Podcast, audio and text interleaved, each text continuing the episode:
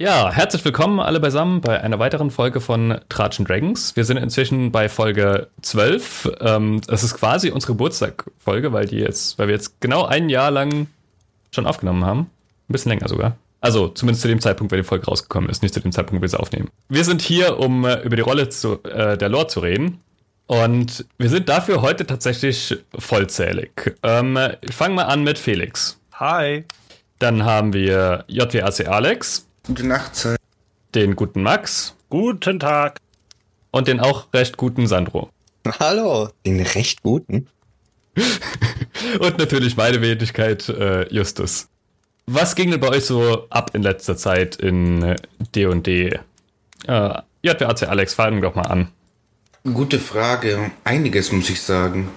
Ich habe gemerkt, dass man drei Gruppen hat, davon in zwei spielt, ist es und eine leitet, ist es durchaus mehr Arbeit, vor allem noch eine, eine vierte vorbereiten möchte. Und irgendwie merke ich langsam dieses Abweichen zwischen, ja, man spielt irgendwie einen SC und man leitet eine Gruppe. Ist ja irgendwie so die Frage, was ist jetzt eigentlich das Bessere, das Spielen oder das Leiten? Irgendwie, das Spielen ist ganz schön, man kann Verantwortung abgeben und sagen, liebe, liebe DM-Person, unterhalte mich doch, hier ist mein kaputtes Charakterkonzept, mach was du willst. Und beim Leiten muss man auf alles denken, aber andererseits merke ich halt beim Spielen, wie so Dinge sind, ja, hier das ganze Worldbuilding fehlt hat, weil, keine Ahnung, der Charakter ist ja doch in den Möglichkeiten begrenzt. Aber ja, aber ich denke mal, Justus, du kennst es doch auch so von deinem abwechselnd Dinge tun. Ähm, ja, ich habe tatsächlich wieder eine äh, Runde. Ähm, unter anderem mit dem äh, guten JW Aktie Alex zusammen und noch ein paar alten Freunden aus äh, Passau und einer, der aus meiner letzten Runde mit rübergekommen ist und einem, den ich zufällig über Discord gefunden habe. Und ähm, wir spielen mal für den Anfang ganz klassisch die verlorene Mine von Van Delver. Natürlich. Ein bisschen angepasst und werden dann mal schauen, was, äh, was draus wird. Ähm, ich bin schon ziemlich gehypt. Wir haben die Charaktererstellung jetzt hinter uns und die Sitzung null. Und ähm, Weißt du was dazu sagen? Ja, also, wir, also ich muss halt ehrlich sein. Den Charakter habe ich noch nicht gebaut, habe ich noch nicht gebaut. Ich hoffe, ich mache das noch irgendwann vorher. Ich bin halt stark befangen, weil ich spiele das Abenteuer auf beiden Seiten zum sechsten Mal. Sowohl als spielende Person als auch als Leitung. Ich, ich sehe mich wie im Scooter-Lied bei Hyper Hyper mit Meta Meta Gaming. ja, ist immer schwer, wenn man plötzlich das selber auch schon geleitet hat.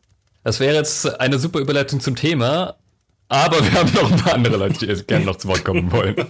Sandro, erzähl mal, was bei dir so abgeht gerade. Äh, ja, bei mir, puh, bei den ganzen Gruppen. Äh, da, da, da sind drei Gruppen noch, äh, noch, noch wenig äh, für, für meine Verhältnisse.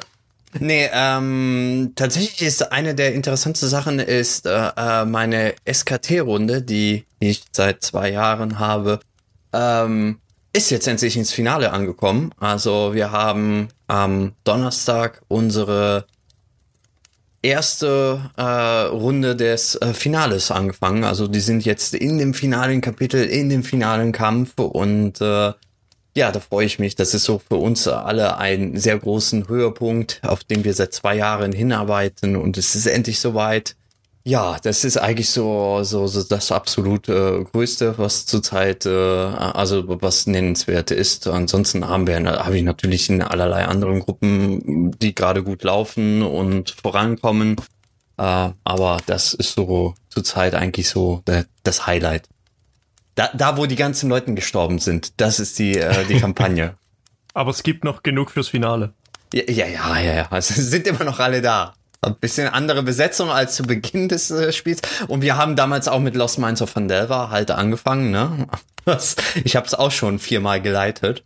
Also ich, ich kenne das. Es ist aber auch einfach ein schönes Abenteuer. Bitte? Es ist halt auch ein schönes Abenteuer. Es also ich muss sagen, ich habe es noch nie ganz zu Ende gespielt. Ich hoffe, dass es diesmal klappt. Äh, es gibt so ein, zwei Sachen, die ich im, mittlerweile umändere, weil ich äh, sehr, sehr, das sehr unschön finde. Aber so im Großen und Ganzen ist es einer der besten Startabenteuer auf jeden Fall. Was fasst du immer an? Äh, die Geschichte rund um, äh, ich, äh, ich, ich spoilere ja, ne? Ähm, aber gut, genau, jeder Achtung, kennt Spoilerwarnung. Das, ne? Spoilerwarnung.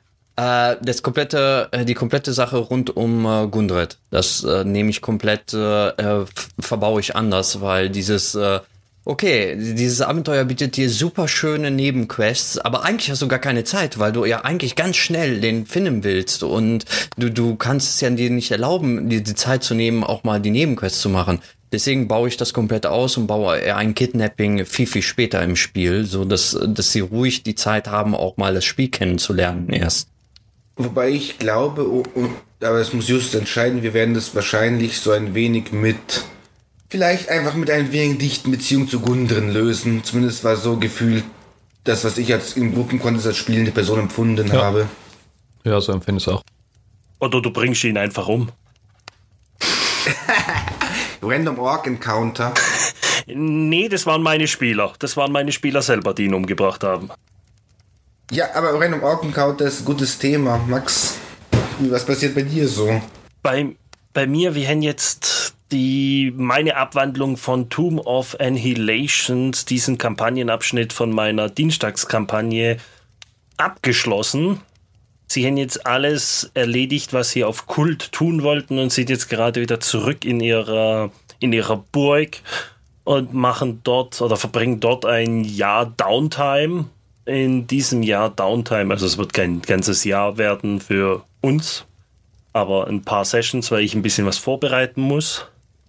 Und deswegen haben wir uns jetzt entschieden, jetzt wird es immer die Follower, also meine, meine Spieler, weil das nur drei Spieler sind, die, die haben alle noch einen Follower, der, der ihnen da läuft, äh, nachläuft. Und das ist über die Retainer-Regeln von Matthew, äh, Matthew Colville äh, gelöst worden, aber das hat bei uns irgendwie nicht so richtig funktioniert, weshalb wir die Charaktere immer weiter ausgebaut haben und jetzt gibt es sozusagen immer One-Shots oder auch Two-Shots ähm, im Sinn, wo sie die Follower spielen als richtige Charaktere, damit sie die danach dann mitnehmen können und da haben sie inzwischen halt sieben oder so irgendwas Anzahl an Charakteren von dem her. Das wird jetzt mal interessant und hoffentlich wird meine Liste an One-Shots mal ein bisschen kleiner und dann wird nicht irgendwann immer nur länger. Cool, cool.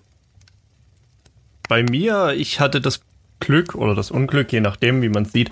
Äh, ich durfte die letzten paar Wochen meistens als Spieler auftreten. Ähm, in meiner SKT-Runde ähm, hatte ich ein sehr schönes Zusammentreffen auf der Grand Dame. Ähm, ich hatte da äh, mit, mit Sandro drüber gesprochen, dass eben da in unserem Abenteuer ja auch Felgolos dabei ist in seiner äh, etwas anderen Form. Ähm, was dann vielleicht wieder interessant ist, weil jeder strickt Lore etwas anders. Ähm, und als Spieler kam eine relativ interessante Diskussion auf, weil ähm, wir haben für den DM quasi eine ganze Session nur mit äh, Charakter-Interaction gefüllt und er hat dann so nach zwei Stunden so gesagt, so, naja, wäre cool, wenn wir heute noch was geschafft hätten, aber wir haben eigentlich quasi nur Character-Building miteinander betrieben, als ähm, die Geschichte voranzutreiben, um äh, Barovia. Na gut, eine Session ist es eine in einer Runde hier, die ich letztens hatte, die ich irgendwie aufgeteilt habe. Geplant war es als Few-Shot. Von der Länge wurde es drei Monate, weil irgendwie drei, vier Sessions immer so nur Charakterinteraktionen waren im Building, Roleplay. Wir wollten auch dort die Stadt besuchen, für Background. Und ich war immer jetzt auf die Eisenbahn oder nicht auf die Eisenbahn. Ja, das war quasi so äh, D&D von meiner Seite. Und ähm, da wir gerade von Lost Mines gesprochen haben, äh, hatte jemand von euch schon das Vergnügen, ähm, Dragon of Ice Biopeak zu spielen? Das ist das Abenteuer aus dem Essentials Kit, oder? Richtig. Ich hatte halt nur gehört, dass es äh, relativ viele Probleme, die Lost Mines of Fandelver am Anfang hatte, äh, im Nachhinein jetzt gefixt hätte und quasi das ideale Einsteigerabenteuer wäre. Aber ich hatte noch kein Glück, es zu lesen oder zu spielen. Also, angeguckt hatte ich es mir schon. Ich war nicht hundertprozentig zufrieden mit ein paar der Sachen, die da drin waren. Es sind ein paar sehr nette Geschichten. Ich würde eigentlich eher äh, eine Mischung aus äh, Lost Minds of Fandelver und Dragon of Ice äh, Spire Peak äh, machen. Äh, Das Problem ist so ein bisschen, ich, ich mag dieses äh, Konzept, den sie da eingebaut haben, nicht so sehr mit diesen, äh, ähm, wie, wie nennt sich das, so der schwarze Brett mit den Missionen. Also eigentlich gehen sie jede Runde, geht man dahin und guckt, was ist jetzt auf dem Brett. Ah, okay, da ist eine neue Quest, die nehmen wir. Also so wirklich RPG-PC-Spiel, ne? Man geht zu einem äh, schwarzen Brett man, man, und man Da sind drei Quests und die kann man nehmen und machen, wie man möchte. Sobald man zwei fertig gemacht hat, kommen äh, die nächst höheren für die äh, neue Level und so weiter. Also du hast nicht eine Geschichte, die dich zu den Sachen hinführt, äh, sondern du hast einfach wirklich nur diesen schwarzen Brett, wo du nach und nach die Quests nimmst und zwischendurch halt auf dem Weg zu diesen Quests äh, baust du so ein bisschen die Geschichte, die noch, äh, die da drin halt äh, eingebaut ist. Hat mich nicht so überzeugt. Also finde ich, finde die Idee halt nicht so schön mit diesem schwarzen Brett, da ich doch lieber ein Freund von, äh, von dem Einbauen äh, von Quests äh, ähm, in der Geschichte halt bin und nicht da irgendein schwarzes Brett de, von Leuten, die äh, dort äh, ihre Quests halt hinkriegen. Warum müssen sie es da, wenn sie wissen, dass da zum Beispiel eine komplette Gruppe von Abenteurer gerade da ist? Warum gehen sie nicht direkt zu denen, statt da ein schwarzes Brett aufzuhängen? Und vor allem in einer Gegend, wo nicht so viele Abenteurer kommen. Ich weiß nicht, es hat mich nicht überzeugt, aber gut, ich habe selber das noch nicht gespielt, also nur das, was ich gelesen habe. Okay, hm, wahrscheinlich können. Entschuldigung, du zuerst. Entschuldigung, du. Mein zweites Zwischenrufen, ich glaube nicht, dass es viel beitragen wird. Deswegen du. Äh, ich hätte auch nur einen, einen, Ansatz dafür gehabt und gesagt, naja, wahrscheinlich hätte man dann dieses schwarze Brett ein wenig wie äh, The Witcher 3, also wenn wir bei Computerspielen bleiben, verknüpfen können, dass es nur den Hinweis auf den NPC gibt. Also sie haben einen Punkt, wo sie Quests finden, aber müssen dann trotzdem sich noch mit dem NPC, dem Auftraggeber auseinandersetzen. Meine Theorie ist, glaube ich, wahrscheinlich als Bürokratie-Draw würde ich sagen, öffentliche Ausschreibung von Aufträgen ab einem gewissen Level von Gold. Ja, Gut, aber unser eigentliches Thema ist ja heute nicht über äh, die Abenteuer zu bewerten. Das können wir vielleicht an anderer Stelle mal tun. Sondern wir wollten ja heute eigentlich über, über die Lore reden. Oder über Lore im Allgemeinen. Es gibt ja, glaube ich, nicht so die eine festgeschriebene Lore für D&D allein schon, weil es ja keine Ahnung, wie viele tausend Welten von D&D gibt. Was versteht ihr denn unter Lore? Max, fangen wir vielleicht mal an. Unter Lore verstehe ich tatsächlich einfach die Geschichte von, von bestimmten Gegenständen, also es muss jetzt nicht von der Welt sein, sondern das kann auch von bestimmten Gegenständen sein, also mal irgendwelchen Artefakten, die, die irgendwo rumliegen und halt irgendeine Begründung haben für magische Gegenstände. Warum ist dieses Mag warum ist dieser magische Gegenstand so extrem mächtig und nicht nur eine ordinäre Plus 1 Waffe, sondern sie macht auch noch äh, plus 10 gegen Orks oder so irgendwas. Und ja, das finde ich eigentlich schon fast die Definition von Lore, was die Geschichte da davon, von Gegenständen, von der Welt, von Personen. Einfach so History im Endeffekt. Oder seht, habt ihr da noch eine erweiterte Definition davon? Nee, ich wollte gerade genau damit in den Rücken fallen. Lore ist all das, auf was ich einen History-Check würfeln lasse. Ja, genau. Genau. So kann man das eigentlich ganz gut sagen, ne? Siehst du, da würde ich tatsächlich weitergehen. Auch wenn ich einen Arcana oder einen Nature-Check mache, wenn ich, äh, wenn es darum geht, was ist denn das eigentlich für eine Kreatur? Was ist eigentlich ein Ork? Ähm, wer ist eigentlich dieser ähm, Undren? genau. Nee, ich, ich wollte jetzt irgendein Gott als Beispiel nehmen. Ähm, das, das geht ja weiter. Das ist ja dann, das sind ja dann keine, keine Geschichtschecks mehr, sondern das sind dann ja Nature und also Meiner Meinung nach ist Lore eben alles Wissen über die Welt und seine Bewohner und seine Geschichte und seine Gegenstände und alles, was dazu gehört. Felix, hast du die Formaldefinition für uns? Ich habe keine Formaldefinition für Lore. Ich glaube, ähm, Lore muss jeder für sich selber definieren. Lore beschreibt eben die grobe Geschichte der Welt und ich habe ein persönliches Problem immer damit äh, abzustecken, was wissen die Charaktere, weil sie in dieser Welt aufwachsen, aber die Spieler, die ja nur an deinen Tisch kommen, wie viel kannst du denen quasi geben, ohne dass es ein Information Dump wird, weil sonst ganz schnell du einen Frontalunterricht Geschichte am virtuellen oder am realen Tisch hast, wo es nur darum geht, ach, und 1937 vor dem Drachensturz hat übrigens Baron von Ypsen da nach Baron von Ixen da äh, Krieg geführt und ähm, besonders schwierig sehe ich da auch immer, wenn, wenn man dann so diese George R. R. Martin-Anfälle bekommt und zehn Seiten beschreibt, wie genial das Festmahl war, nur um dann auf der letzten Seite zu sagen, ach, der ist schon 100 Jahre tot und hat übrigens nichts damit zu tun, ich hatte bloß Bock, ein Festmahl zu beschreiben. ich kenne das Problem. Irgend, das ist gerade, wenn es darum geht, wie die Spielenden mit der Welt interagieren. Was genau, was genau wissen die Charaktere und warum setzen sich die Leute, die diese Charaktere gerade spielen, so in die Nesseln, ob sie doch eigentlich alle Charaktere wissen, dass man hier nicht über den toten Baron spricht, der von der Baronessa ermordet wurde. Ja, wobei normalerweise, also wenn wirklich die Lore ein, eine wichtige Rolle spielt und die Frage da ist, wissen die Charaktere das oder wissen sie nicht, ist es ja normalerweise so, dass die Charaktere dann fragen, habe ich schon mal davon gehört, habe ich schon mal den Namen gehört oder weiß ich irgendetwas darüber?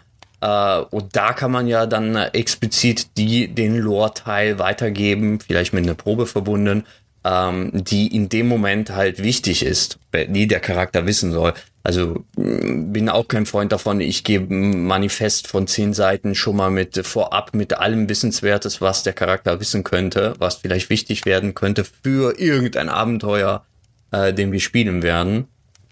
Ah, ich mache das eher punktuell. Halt, wenn es notwendig ist, wenn man es braucht, äh, dann wird ja eh normalerweise gefragt und dann kann man ja weitergeben diese diese Lore-Stück. Aber die Frage ist, wann ist es notwendig? Weil wenn du bestimmte Sachen weißt oder irgendwo im Hinterkopf hast, dann handelst du ja anders. Und das fängt bei Sachen wie Manieren an. Wenn du, wenn du weißt, hey, es gibt einen Gott, der öfters mal in Form von äh, Schlingpflanzen auftaucht und dann hast du eine Schlingpflanze vor dir, die mit dir redet, dann würdest du anders reagieren, als wenn du einfach nur, wenn du es nicht weißt und einfach nur eine Schlingpflanze vor dir siehst, die mit dir redet. Ja. Da, also wenn ich, ich muss an manche Gruppen denken, wenn nur die Schlingpflanze nur anfängt zu reden, suche ich schon mal, mache ich schon mal das Initiativ-Tracking auf. Ja, genau, das meine ich, das meine ich. Und wenn der, wenn du aber Gnome dabei hast und die Gnome wissen, hey, das ist eine Manifestation von einem Gnomengott und ähm, kann sein, muss aber nicht sein, die würden, glaube ich, anders handeln. Und damit, aber wenn du dann in dem Moment sagst, hey, ähm, du weißt, es gibt auch die Manifestation eines Gnomengottes, ähm, dann gibst, gibst dir gewissermaßen schon den Hinweis, so, hey, das könnte ja dieser Gnomengott sein. Das ist das Problem daran. Ja, wobei ich sehe das, je mehr Homebrew ich von einer, Welt mache, desto größer wird das Problem. Sonst kann ich sagen, ja, liebe Leute, hier ist die Schwertküste, hier ist Toril, hier ist Ferun. Viel Spaß, lest euch durch, hier sind die Werke. Ich habe folgende Anpassungen gemacht und dann überlegt euch, was eure Charaktere wissen. Wobei man selber als DM ja sowieso weiß ungefähr, wie viel weiß, wissen die Charaktere, also anders, wie viel wissen die Spieler über diese Welt. Also sind das komplette Neulinge? Sind das schon äh, Leute, die seit Jahren D&D spielen und sowieso dann genau diese Ahnung haben? Äh, und je nachdem kann man da ein bisschen halt, ne, äh, vielleicht ein paar Informationen mehr weitergeben, wenn es notwendig ist. Oder man weiß, ah, okay, sie treffen wohl diese Schlingpflanze, ah, ähm, ihr wisst das noch nicht, aber es gibt ja auch theoretisch auch Götter und so weiter. Das bedeutet, äh, wenn man die in diese Richtung geht, boah, diese Schlingpflanzengott werde ich jetzt nie wieder vergessen. Ähm, äh, genau, vielleicht würde dein Charakter ein bisschen anders reagieren. Ich gebe dir nur den Hinweis, diesen Gott gibt es. Was du damit machst, ist, dein, äh, ist dir überlassen. Aber da kann man ja diese Informationen noch ein bisschen weitergeben. Wenn du weißt, es sind ja äh, im Gegenteil Art Veteranen in Sachen D&D, dann würde ich es nicht erwähnen. Und wenn sie angreifen, dann werden sie schon wissen, warum sie das tun. Also, ähm, ich würde mich dort mal kurz reinhaken. Also ja, ich stimme dir zu, Sandro, und ich möchte eigentlich auf was eingehen, was äh, JWRT Alex gesagt hat. Äh, du gibst ihnen die Werke und sagst, hier geht los. Äh, ich persönlich bin beispielsweise nicht so tief in der D&D-Lore mit der Schwertküste und so weiter drin. Ähm, mir fängt schon an, der Kopf zu qualmen, diese ganzen äh, Gilden und wer mit wem und wann. Und ich muss da zum Beispiel sagen, bei gerade so festgeschriebenen Abenteuern hätte ich beispielsweise das Problem, ähm, dass du, was ist, wenn dein Spieler mehr über die Schwertküste weiß als du? Also angenommen, ähm, keine Ahnung, du bist knapp bei Kasse, du hast das neue Buch noch nie, aber das neueste Buch kam raus und da steht halt da hier an der Schwertküste, da gibt es krasse sprechende Schlingpflanzen, die sind aber eigentlich bloß die coolen neuen Pflanzen-Mindflayer und dein DM kennt die noch nie und du sagst, ah, das sind hier bestimmt die Pflanzen-Mindflayer und alle gucken dich an und sagst, naja, hier offiziell Lore, ne, steht im neuen Buch, habt ihr gekauft, selber schuld. Also, ich finde, dort muss man eigentlich abstecken, so ein Session Zero Ding, wie viel Lore ist okay und auch vielleicht gemeinsam zu sagen, das ist okay und das ist nie okay. Es ist am Ende ja immer noch ein gemeinsames Storytelling und zum Beispiel in meiner letzten Session äh, hatten meine Spieler, weil ich äh, mich falsch ausgedrückt hatte, hatten, waren die der Meinung, ähm, die Axt spricht Und ähm, ich fand die Idee so gut und wir haben dann einfach gesagt, ja, die Axt spricht. Und also du schaffst damit auch selber Lore. Also ich glaube, wenn man sich äh, zu hart an das Gerüst von Lore, was vorgegeben ist, hängt, hat man das Problem, dass man sehr schnell quasi in diese Autorenschaft kommt und dann sagt, ach nee, stimmt, da gibt es ja den Gott, der macht dies und das. Und ach, hast du nie gelesen, in in D&D 2 gab es doch den Gott, der das und das gemacht hat. Da gehe ich voll und ganz mit. Das ist der Grund, warum ich andere Systeme, wo es ein Regelwerk zu jeder kleinsten Stadt gibt, wie die BürgermeisterInnen heißen, nicht mag. Da mag ich halt diesen Freiraum zu sagen, ja gut, und jetzt machen wir was eigenes. Oder zum Beispiel, gerade wenn wir jetzt bei der Schwertküste bleiben, dann zu der Stadt gibt es halt irgendwie im, im, im Adventure Guide nur den Namen. Der Rest füllt die Gruppe. Wobei ich dann wiederum, ich schiebe diese Variante der Schwertküste quasi seitlich leite mit. Alle anderen, die später in diese Stadt kommen, werden die so vorfinden, wie es damals die Gruppe in dem One-Shot die Stadt geformt hat.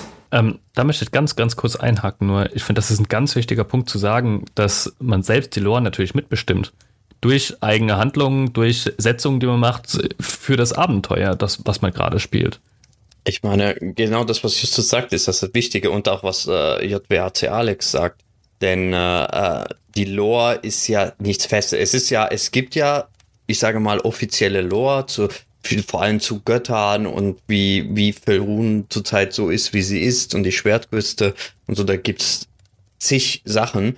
Aber theoretisch kann ja der Meister, es ist ja immer noch seine Welt äh, und dementsprechend kann er auch einfach sagen, bei mir ist das nicht passiert, sondern bei mir ist es so und so, bei mir ist es anders. Das ist ja das Schöne an D&D, dass man die Möglichkeit hat, dass nicht alles wirklich ins Kleinste genau erklärt ist, sondern dass man sehr viel Freiraum hat, äh, das selber zu gestalten. Ich meine, ich komme ja aus, äh, aus der DSA-Welt, wo es, äh, ich glaube, für jede Region einen kompletten äh, Buch über 200 Seiten gibt mit Manieren und Tiere und äh, Städte und, und, und äh, gibt.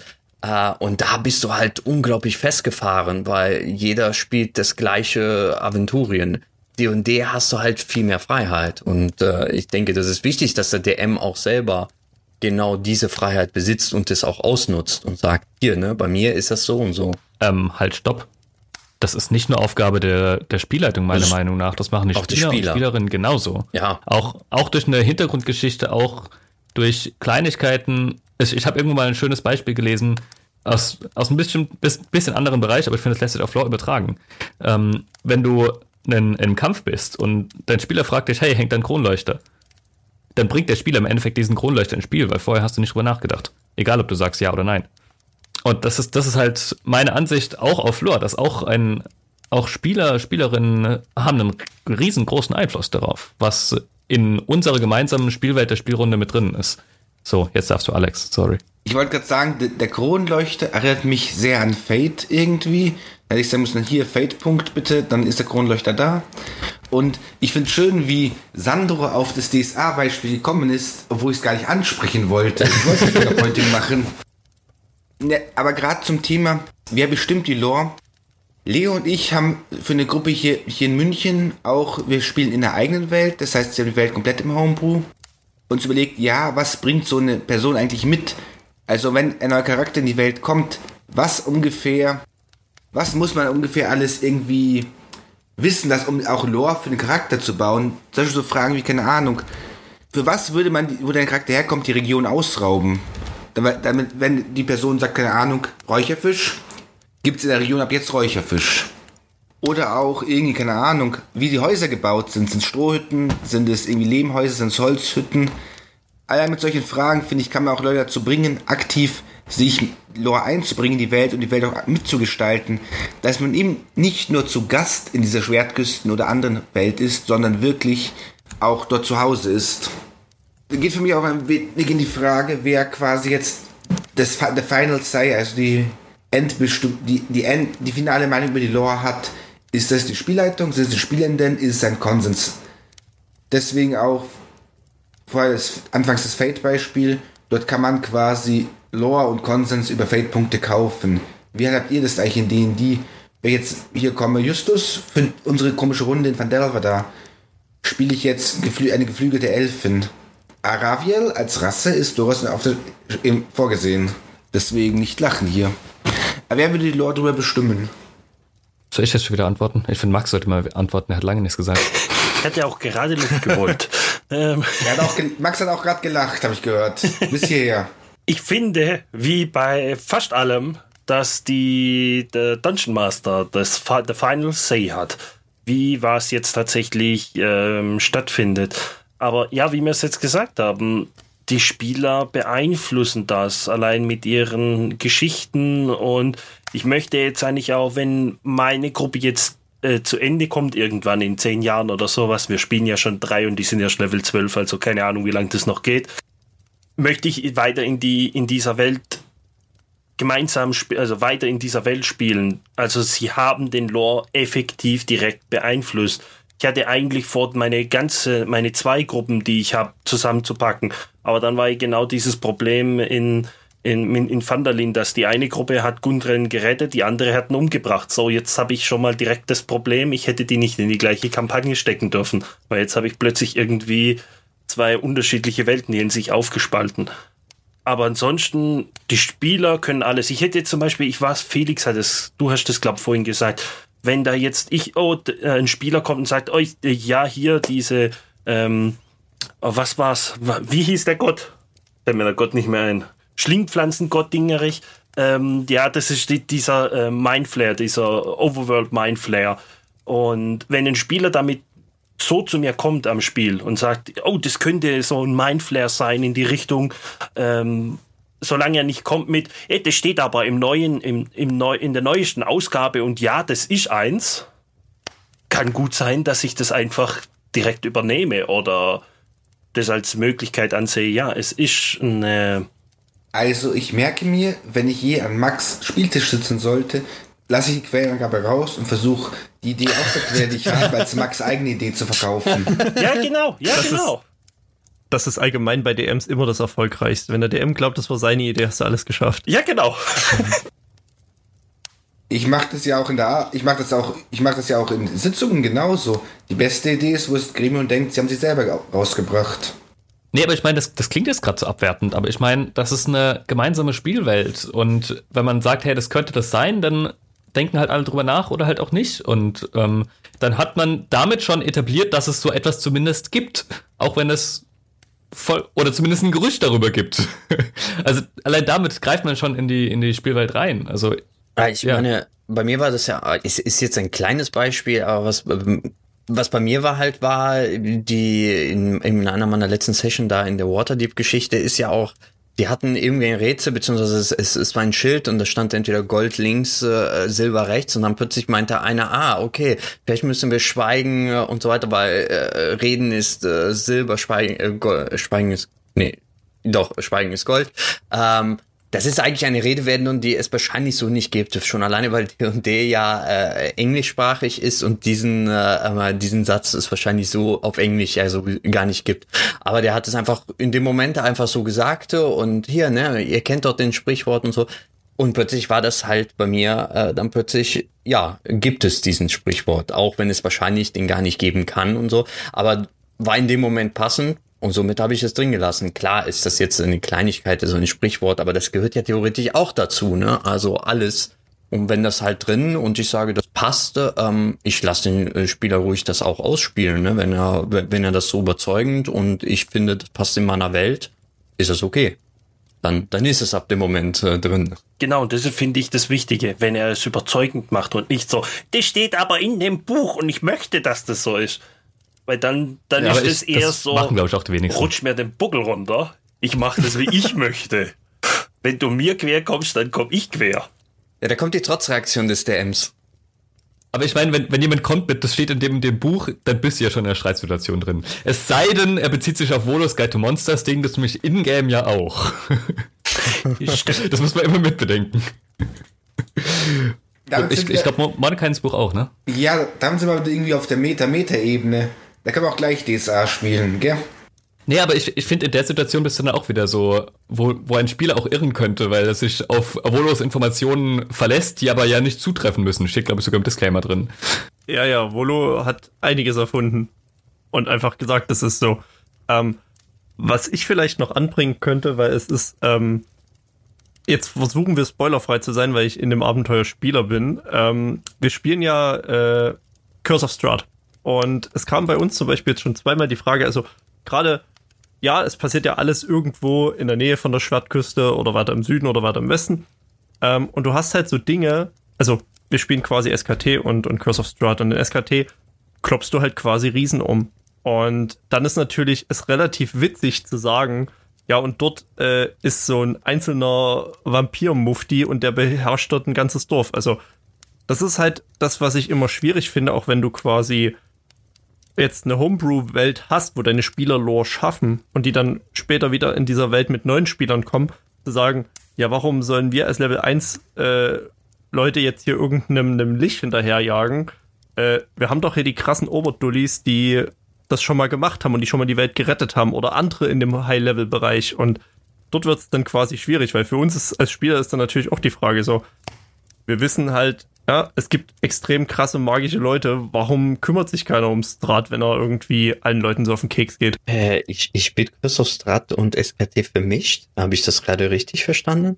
Nein, aber. In zwei Gruppen, oder? Ja, in zwei Gruppen, richtig. Okay, aber okay, okay. grundsätzlich auf der potenziell selben Landmasse. Ja, aber, aber bei Curse Strat ist doch klar, dass es keinen Magier gibt, der dahin geht, weil das ist ja in eine komplett andere Welt. Es ist ja in Ravenloft, was ja ein äh, Shadowfell Hinterland äh, Globule, was auch immer äh, ist. Also es ist eigentlich eine eigene Welt. Es ist ja nicht die Schwertküste. Es ist ja, es ist, es ist ja eine ganz eigene, abgeschlossene Welt, die durch diesen äh, Nebel äh, äh, sowieso nicht erreichbar ist oder man nicht rauskommt. Spannender Punkt. Das ist halt zum Beispiel sowas, was man dann wahrscheinlich in der Session Zero als Lore klären muss und sagen muss, hier, das ist äh, quasi eine andere Plane. Viel Spaß. Oder, Genau. oder quasi. Ja, ja, nee. Und dann regen sich nachher deine Spiele über Spoiler auf. Den Fall hatte ich auch schon. Wobei mich das gerade zum ganz interessanten Punkt bringt. Ich bin eines, das eigentlich recht gut sagt, viel komplette Informationen für alle in der Gruppe und das Metawissen und das Charakterwissen können die Spielenden eigentlich trennen. Was wissen Ja. die Spielenden und was wissen die Charaktere von der Lore? Zum Beispiel so eine Information wie jetzt hier. Ja, na gut, eigene Plane, Hin Hinterzimmer von Shadowfell. Irgendwo, da wo nicht oft geputzt wurde, deswegen kommt so ein komischer Vampirlord rein, weil dreckig alles. Wissen, wissen das die Charaktere, wissen das die Spieler und oder weiß es einfach niemand, das ist eine Überraschung für beide Ebenen. Ich möchte euch nur mal ganz kurz darauf hinweisen, dass ihr gerade ganz viele Ravenloft-Fans beleidigt habt. Wieso? Zum einen, weil Ravenloft ursprünglich nicht Teil des Shadowfells war, sondern ursprünglich eine eigene D&D-Welt. Aber ab D&D 5 schon, deswegen habe ich es jetzt. äh, und da genau, für ich D&D 5 ja, wird's reingeschoben. da ich die D&D 5 Aber da regen sich Lore spiele. Und, und zum anderen ist, ist äh, der, der äh, Strat ja nicht irgendein Vampir, das ist ja der erste Vampir und somit der mächtigste. Aber wir wollen jetzt nicht klugscheißen. Justus will nicht klug scheißen, aber verbessert mal hier alle Fehler. Nein, ich, ich habe nur gesagt, ich habe euch nur darauf hingewiesen, dass ihr gerade ganz viele Leute beleidigt habt und ich äh, nicht will, dass die deswegen jetzt den, den Podcast nicht mehr hören. Und das ist genau ja auch sozusagen durchaus ein Problem von Lore, dass es nicht ein Lore gibt, dass es mehrere Varianten davon gibt. Und man muss sich halt entscheiden, welche gilt und welche gilt nicht. Aber, aber genau, da, da, das ist ja jetzt, ich finde es sehr interessant, was Süß das gerade gesagt hat, dass man äh, zum Beispiel diese, ich sage mal, beleidige dadurch, dass ich gesagt habe, das ist ja im Shadowfell äh, eine eigene Ebene. Ähm, und, und da sofort Leute auf die Barrikaden gehen, weil in den früheren Editionen das nicht der Fall war. Aber da sieht man halt, dadurch, dass die Lore da so festgesetzt war und diese verändert wurde, gibt es jetzt das Problem, dass manche sich, äh, sich da beschweren oder unglücklich sind, wenn jemand dann so eine Aussage macht, weil sie aus D&D 5 halt kommen und wer die frühere Edition gespielt hat, da war ja aber alles ganz anders. Das finde ich immer so, so, so wiederum so einen negativen Bereich von Lore, das passieren kann. Vor allem, wenn zwischen den Editionen sich die Lore komplett ändert. Also, oder die Raven Queen ist zum Beispiel auch so ein weiteres Beispiel ähm, der, der in den D5 eine ganz komplett andere Lore gekriegt hatte, als es halt in den vorherigen Editionen war, wo sie ja schon äh, göttliche Macht und so weiter hatte und jetzt ist er so eine inter, ein, ganz andere Entität. Ähm, aber genau da, da, da ist das halt, da muss man es auch abklären mit den Spielern, welche Lore spielen wir oder spielen wir überhaupt eine der offiziellen Sachen oder ist es vielleicht bei mir ganz wiederum anders? Ähm, aber ja, das ist so das Problem, was immer Lore mitbringt. Ne? Wenn es etwas Offizielles gibt, äh, fühlen sich manche direkt äh, auf dem falschen Fuß getroffen, wenn, äh, äh, wenn man es irgendwie anders spielt oder sich an andere äh, Editionen orientiert oder so. Aber ich finde, das ist ein guter Punkt mit dem, welche Lore gilt, gerade bei den offiziellen. Weil teilweise habe ich das Gefühl, bei, bei Wizards of the Coast, in dem ganzen Setting, kann man durchaus historisch-kritische Quellenforschung betreiben, weil sich in dann da, da ist ein bisschen so, dass so, hier gibt es doch das Supplement zu diesem Abenteuer, wo genau da drin steht, dass genau diese, weil das Ganze jetzt ganz anders ist. Aber das war in der vergriffenen Auflage von AD&D noch von den AutorInnen persönlich gezeichnet und von der Druckerei gesiegelt. Das ist aber genau so eine Sache, die ich mega spannend finde. Ähm, bei D&D geht es so, aber zum Beispiel bei, bei der Elder Scrolls Lore finde ich das halt so mega spannend, dass du immer, dass du in den Spielen selbst hast hier Bücher über die, über die Geschichte dieser Welt und über andere Orte in dieser Welt. Und du kannst halt wirklich innerhalb, also es gibt, es gibt auch Leute, die das wirklich tun, die sich so stark mit der Lore drüber aus, äh, auskennen, dass sie quasi Quellenforschung da drin betreiben. Ähm, indem du, wenn du halt den Schritt zurück machst und nicht ähm, das, was eine Edition als das Buch verkauft, als, als gegeben hinnimmst, sondern indem du es eben, wie zum Beispiel Wallace Guide to Monsters, so siehst, indem du sagst, okay, das halt hat irgendjemand in der Welt geschrieben, muss aber halt nicht vollkommen stimmen. Ja, verstehe, was du meinst. Also, dass theoretisch beides äh, richtig sein könnten und äh, äh das sind einfach nur zwei unterschiedliche Quellen von Leuten, die das in dem äh, in der Welt selber geschrieben haben, so gesehen. Dass die Quellentech-Bücher nicht wirklich äh, als Bücher, sondern als von anderen Leuten in dieser Welt geschrieben wurde. Und somit können sie sich auch widersprechen. Ja, interessanter Ansatz, den man auch verfolgen kann, um, um da ein bisschen die Wogen zu glätten in manche Situationen. Das war, glaube ich, nicht die Antwort auf, auf Alex' Frage, ne? Nee. Fällt mir gerade auf. Was, was, was war nochmal deine Frage?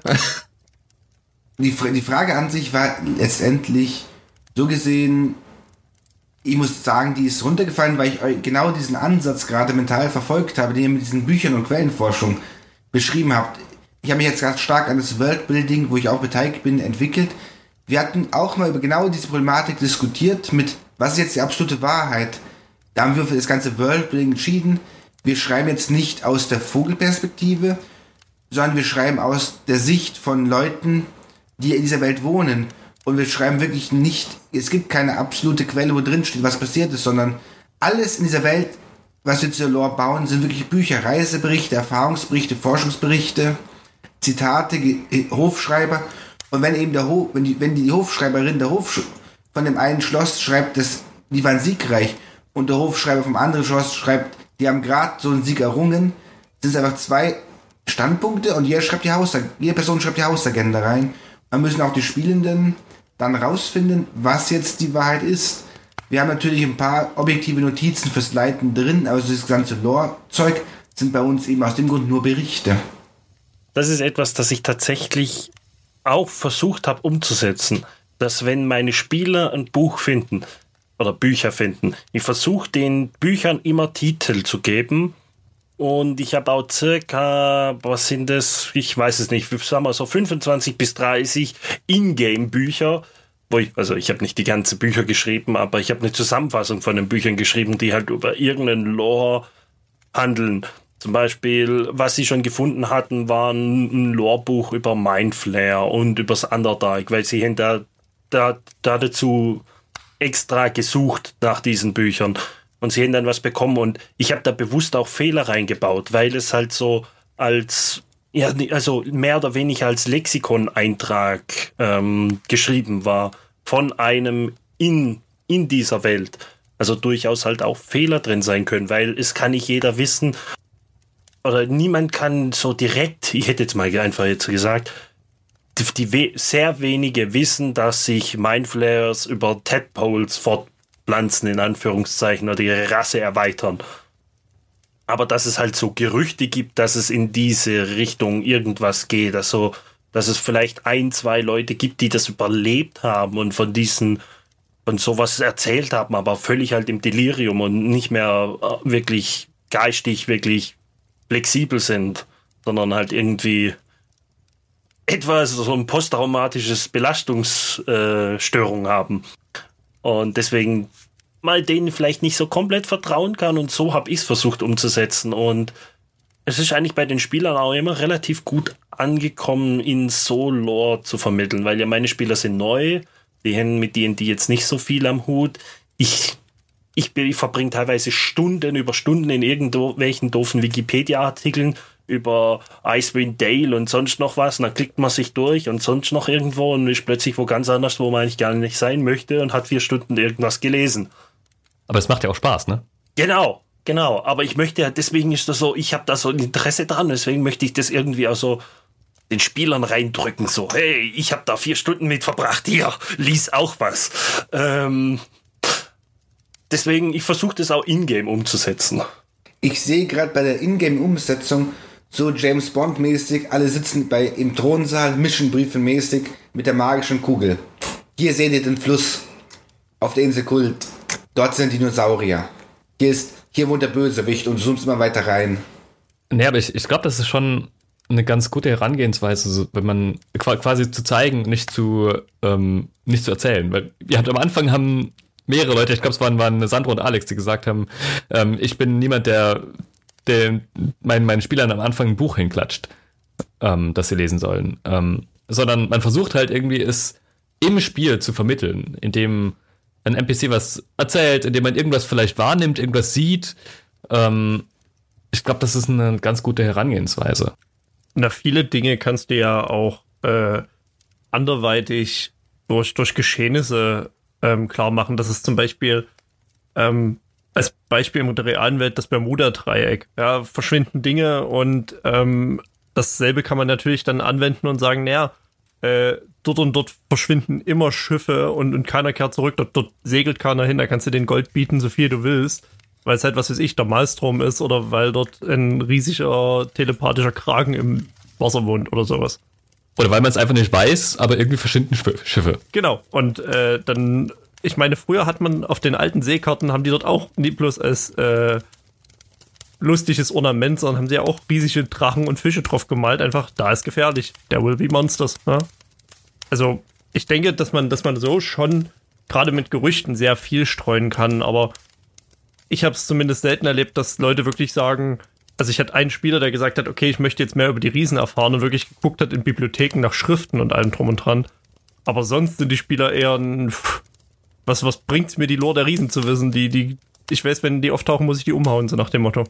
Ah, echt? Also bei mir war das ja genau so, dass die Leute dann gesagt haben, wir suchen eine Bibliothek und ich, wir möchten mehr erfahren über Riesen und was, was da passiert sein konnte und so weiter. Also eigentlich bei mir ist es so, wenn die Leute selber tatsächlich nicht die Lore wissen, dann ist es auch so, dass sie öfters dann die Lore in-game suchen, sage ich mal.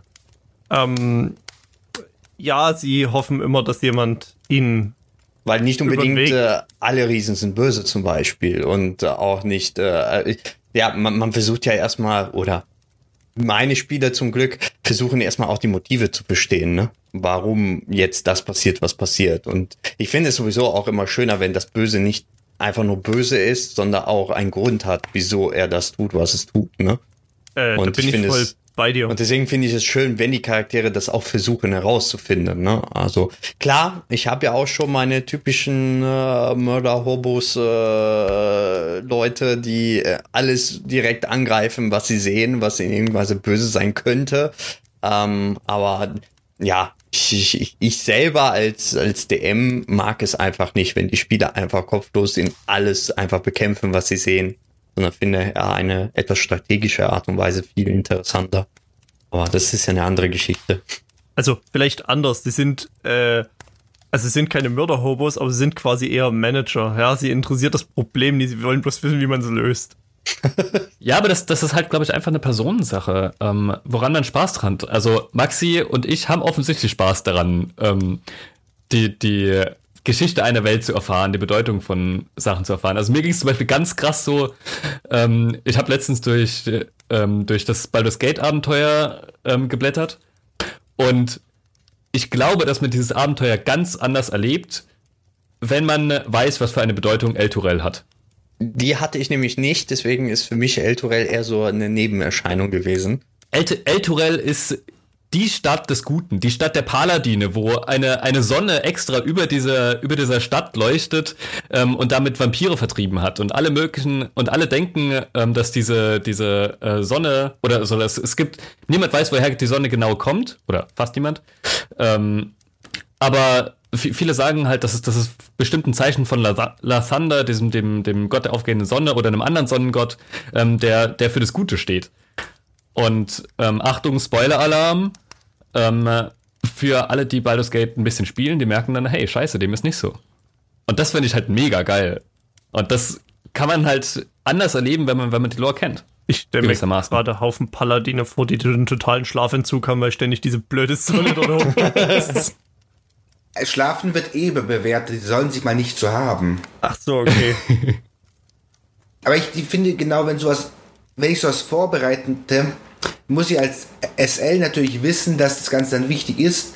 Aber dann würde ich sowas auch entweder wirklich in, dem, in Session Zero irgendwie den Leuten Hinweis geben, dass sie auch genau das erfahren können. Weil ansonsten ist halt die Frage, ist es, nee, andersrum. Die Frage ist doch immer, ist so ein Lore nicht irgendwie auch essentiell wichtig für irgendwas im Abenteuer, was, wo es auch der Story beiträgt? Falls ja, müssen es Spieler erfahren. Ob jetzt außerhalb innerhalb der, der Sitzung, das ist die andere Frage. Generell, wenn Lore für ein Revealment wichtig ist, ist meine Aufgabe als SL, es den Spielenden zu vermitteln. Das finde ich schwierig. Finde ich sehr schwierig, weil du, ähm, also gerade bei dem Beispiel von El Turel, das ist nichts Spielentscheidendes man erlebt halt das Abenteuer anders, wenn man, weil, weil man dann, weil man dem plötzlich eine Bedeutung zumisst. Ähm, eine symbolische Bedeutung für die Welt. Aber fürs Abenteuer selbst ist es unwichtig. Und du kannst, also selbst wenn du, wenn du nicht ähm, dein, dein Spielen dann einen Stapel Bücher hinwirfst und sagst, so geht's, sondern wenn man das zusammen ausdiskutiert, dann du kannst Tage und Stunden über alles Mögliche diskutieren, wie die Lore sein soll. Also woran machst du das fest? Ich habe nie behauptet, dass Spielleiten einfach wäre. Das ist ein Beispiel dafür. Ist eine, ist eine Frage, wie viel ich denn bemessen würde und ob ich als SL irgendwie es sinnvoll erachte, dass das einen Aha-Moment für die Gruppe hat. Vielleicht gibt es eben einen Paladin von der Fande, dem man genau das als Vermutung irgendwie aufdrücken könnte oder die, die Person in die Vermutung kriegt. Dann kann man es ja gemeinschaftlich weiter erforschen. Weil es niemand interessiert und alle glücklich sind, dann erleben sie ihre Welt eben in diesem Abenteuer anders als Gruppe. Okay, also wie handhabt ihr das alle? Sandro, fang mal an. Du wolltest was sagen. Nee, ich wollte eigentlich eine andere Frage stellen. Also, äh, wie handhaben wir jetzt genau was? Wie handhabt ihr das, ähm, die, die Unterscheidung, welche Informationen wichtig sind, die ihr für, euer, für eure Gruppe teilt und wie teilt ihr sie dann? Und was lasst ihr weg? Ja, also wenn, äh, wenn ich eine Information wichtig finde und die Spieler es nicht wissen oder ich merke, dass die Spieler es nicht wissen, aber wichtig wäre eigentlich, dass sie es wissen, ähm, dann vermittle ich das schon, dass ich sage, hier, ne, ähm, euch ist bekannt, dass, da, ähm, dass es so und so ist. Ähm, wenn, wenn halt die Situation halt äh, die das komplette drumherum halt ändern würde, wenn sie es wissen. Wenn es jetzt äh, nicht so relevant ist, ist es eher etwas, was ich vielleicht eher nach der Session sagen würde. Hier, ne? Also ähm, ist jetzt nicht unbedingt wichtig, aber ihr solltet wissen, ne, was für eine Bedeutung zum Beispiel El Turel eigentlich hat. Ist jetzt für, für, für den ersten Augenblick nicht so wichtig. Das würde ich jetzt auch nicht in den Spiel selber, aber so nach dem Spiel vielleicht mal erwähnen. Hier, ne? Ähm, also das ist schon eine sehr wichtige Stadt, zum Beispiel, weil ihr, ne? Paladine und Symbol des Guten und so weiter. Jetzt bist du der Frage elegant ausgewichen. Die Frage war, woran du es festmachst, ob es wichtig ist. Ach so, ah, oder nicht? Okay, okay, Entschuldigung. Dann also darum, darum ging es mir. Dann habe ich das falsch verstanden. Äh, woran ich das festmache? Das ist schwer. wo mache ich das fest? Also wenn ich das Gefühl habe, dass es die, der, die, die Spiel, äh, das Spielgefühl äh, verändern würde, wenn die Information vorhanden wäre. Ist das verständlich? Ja, ne? Also. Ich, ich glaube schon, ja. ja. Im Endeffekt nach Gefühl. Ja, ja, eigentlich schon. Also. Ich würde da eigentlich genau, genau das so sagen. Wenn, wenn ich das Gefühl habe, dass es wirklich einfach wirklich wichtig ist, damit die Kampagne vorwärts gehen kann. Und ansonsten. Ja, weißt du ja sowieso, was noch passieren wird, um welche Informationen vielleicht auf den ersten Blick nicht wichtig erscheinen, aber vielleicht noch wichtig werden. Ne? Also so wie du sagst. Äh, du weißt zumindest, was genau. passieren soll. genau. Und des Weiteren hoffe ich dann immer, also bisher war es in beiden Gruppen, die ich jetzt hatte und jetzt auch in der dritten Gruppe, ähm, dass zumindest einer der Spieler ist so weit interessiert, dass wenn ich ihm was zu lesen gebe, ich auch weiß, dass es gelesen wird und nicht nur, oh, der DM hat mir eine Seite an irgendwas geschickt. Gut, ich lese es nicht und ignoriere es. Sondern ich, ich weiß, wenn ich die Seite demjenigen gebe, dass der, das dann auch liest. Und dann halt hoffentlich, inwieweit er das dann in de, einbringt, in der Gruppe, im Spiel. Das ist dann nicht mehr meine Aufgabe. Das ist dann seine Entscheidung, inwieweit er das jetzt als wichtig erachtet. Und da kam es auch schon öfters mal vor, dass so, ich habe Zettel ausgeteilt, kam über, keine Ahnung, Wochen, Monate oder sowas, kam da nichts dazu. Und dann plötzlich ist der Groschen gefallen, warum dieser Zettel oder warum da eine Information jetzt plötzlich wichtig sein könnte auf die. Und dann so, ah, ah, ich habe da mal was äh, gelesen in einem Buch darüber. Was waren das nochmal? Und dann fängt plötzlich dieses hektische in den Notizengeblättere an. So, wo war dieser Zettel? Ähm, aber ich bin dann meistens auch großzügig genug ähm, und sage dann, aha, ja, okay, er hat es gelesen und er, ich weiß jetzt genau, auf was er hinaus möchte, weil im Normalfall wissen wir die Ems ja, auf was das ganze Zeug hinaus soll und hilft dann sozusagen. Aber das hilft genau dieses, eigentlich, hey, mein Charakter hat gelesen, er ist belesen, er hat schon mal so irgendwas da jetzt da dazu gelesen. Und es bringt einen Haufen Lore rein und hilft mir sozusagen die Entscheidung abzunehmen, was ist wichtig, was ist nicht wichtig, sondern es ist dann sozusagen Spieleraufgabe. Das heißt, du gibst ihnen Informationen im Vorhinein und sie können wichtig fürs Abenteuer werden oder auch, ja, also auch wenn so sie suchen sein. oder wenn sie es finden. Also nicht okay. so, ich teile einfach mal aus, weil, sondern sie sind in einer Bibliothek und er sucht nach äh, nach Mindflare, nach Overworld Mindflare oder so irgendwas. Dann teile ich ihm einen Zettel diesbezüglich aus, sage, ja, hier, du hast gut gewür genug gewürfelt, hier hast du einen Zettel dazu. Und außerdem gibt es Schlingpflanzen in Mindflare. genau, die beiden Schlingpflanzen, Schlingpflanzen, genau. ähm, ja, Lore. Ähm, ich bin da eigentlich ein Vertreter von, ich gebe ihnen Lore und ich bin auch meistens bereit, wenn sie irgendwie mit einem Background erklären können, äh, darum könnte ich das wissen, äh, gebe ich denen meistens schon die Möglichkeit, einfach so Dinge zu wissen. Ich bin schuldig, dass ich dann gerne auch NPCs verwende, die ein bisschen mehr wissen oder, oder älter sind. Äh, wir hatten vor kurzem eine wunderschöne Diskussion, ähm, wie alt eigentlich Elfen wären und dass Elfen halt auch eiskalt sagen können, ähm, was weiß ich, wenn der Typ, der die Taverne leitet, ihnen irgendwie doof kommt, dass sie einfach sagen, du, ich komme einfach in 100 Jahren wieder, das ist, für mich ist das nichts, ne? Und dann, dann gucke ich mal, wem die Taverne gehört. Ähm, deshalb, dann baue ich gerne ältere Wesen ein, die entweder Dinge wissen oder zumindest Gerüchte gehört haben, also die typischen Weisen. Ähm, ansonsten, ich entscheide Lore dahingehend wichtig, ich bin da relativ minimalistisch und gebe ihnen eigentlich wirklich bloß das bisschen Lore, was sie wissen müssen, weil, wenn ich ihnen zu viel gebe, äh, fokussieren sie sich anders. Also SKT ist das Beispiel. Äh, die sind bis heute überzeugt, dass der Ring des Winters extrem wichtig ist. Obwohl ich schon dreimal versucht habe, denen mitzuteilen, ja, die Eisriesen suchen den, aber der ist weg. Der, ja, der, der, der ist sicher, so nach dem Motto in Anführungszeichen. Macht euch mal keinen Kopf, sondern hört mal, sorgt mal dafür, dass die Riesen aufhören. Ähm, und Deshalb bin ich da ein bisschen äh, vorsichtig. woher wissen Sie, dass es, äh, dass es safe ist? Ähm, es wird eigentlich bloß immer gesagt, dass äh, Arthur Zimmer ihn hat und dass der yeah. aktuell immer dort, wo sie ihn quasi vermutet ja, haben. Ja, aber die Spieler, die Spieler wissen es ja nicht. Doch, die Spieler wissen das. Äh, anders, anders. Hat. Die Charaktere wissen es nicht. Doch, auch die Charaktere wissen, dass Arthur oh, okay. Zimmer den Ring hat. Also, ähm, das ist schon relativ klar strukturiert, aber sie haben natürlich trotzdem immer Befürchtungen, so, also es gibt dieses wunderschöne Beispiel, wenn du im ersten Kapitel eine Waffe an der Wand beschreibst, muss im dritten Kapitel muss diese Waffe gefeuert werden oder im dritten Akt. Ähm, und das ist halt das typische Beschreibungsproblem. Ich habe das Gefühl, je mehr, also wenn ich den ganz viel Lore hingebe, geht entweder die ganz wichtige Lore, die für das Abenteuer wichtig ist, unter oder ähm, die fokussieren sich auf andere Punkte der Lore und ich fange dann quasi hintenrum irgendwie an zu deichseln und zu sagen, wie, wie schaffe ich es jetzt, dass diese Lore wieder auf die Riesen zeigt und wieder wichtig wird, als Beispiel jetzt. Und deshalb bin ich, glaube ich, was Lore angeht, sehr minimalistisch. Außerdem ähm, ist eine persönliche Meinung, aber ich glaube, Leute, die richtig krass in Lore aufgehen und quasi ihren Spielern vier Stunden dort Lore erzählen können, sollten vielleicht lieber ein Buch schreiben. Nee, ich kann keine gute Bücher schreiben, das nee. wird nicht interessant zu lesen. Nee, aber, ähm, aber das, ich finde, das ist ein ganz wichtiger Punkt, den du aufmachst. Ähm, das, also das, das hat genau diese, diese Gratwanderung, die du gerade beschreibst, weil wenn du ähm, deinen Spielenden Informationen gibst, dann äh, wird sehr schnell gedacht, oh, das ist wichtig fürs Abenteuer. Ähm, oder halt, du gibst, also das, das, das ist immer so die Frage, wie, wie gebe ich meine Informationen durch?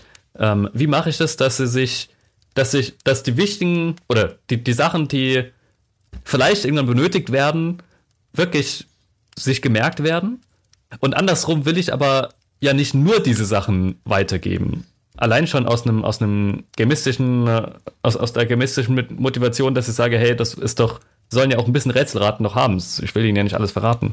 Ich finde, es hängt ja auch immer stark davon ab, welche spielenden Typen am Tisch sitzen. Mit, man, es gibt ja so welche, wenn du denen irgendwas gibst, dann nehmen die es zur Kenntnis, andere versteifen sich auf jedes Detail und wenn ich weiß, welche Leute mit mir am Tisch sitzen, die kriegen das dann auch so, dass sie damit arbeiten können.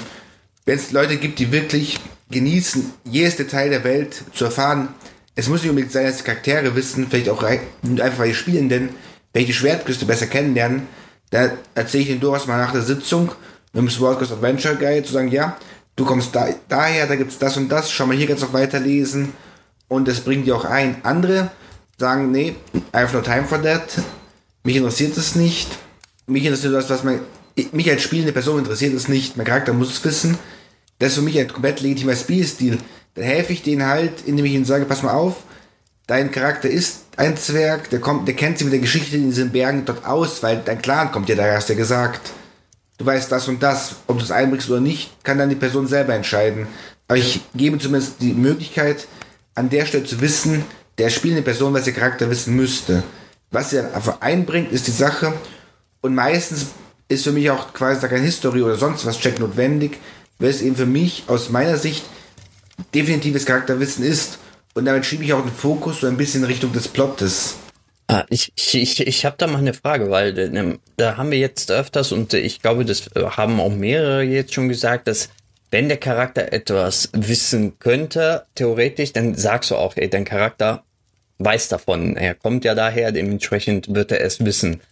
Wie handelt ihr aber das genaue Umgekehrte eigentlich um? Also wenn der, wenn der Spieler etwas weiß und dementsprechend sein Charakter handelt und ihr merkt, eigentlich kann das der Charakter äh, das nicht wissen oder er handelt jetzt äh, auf einer Metaebene, weil der Spieler das weiß, aber nicht der Charakter. Sagt ihr, äh, sagt ihr auch hier, stopp, ähm, dein Charakter kann das gar nicht wissen, lässt ihr es einfach geschehen, sprecht ihr danach. Wie handhabt ihr eigentlich sowas, also das genaue Umgekehrte?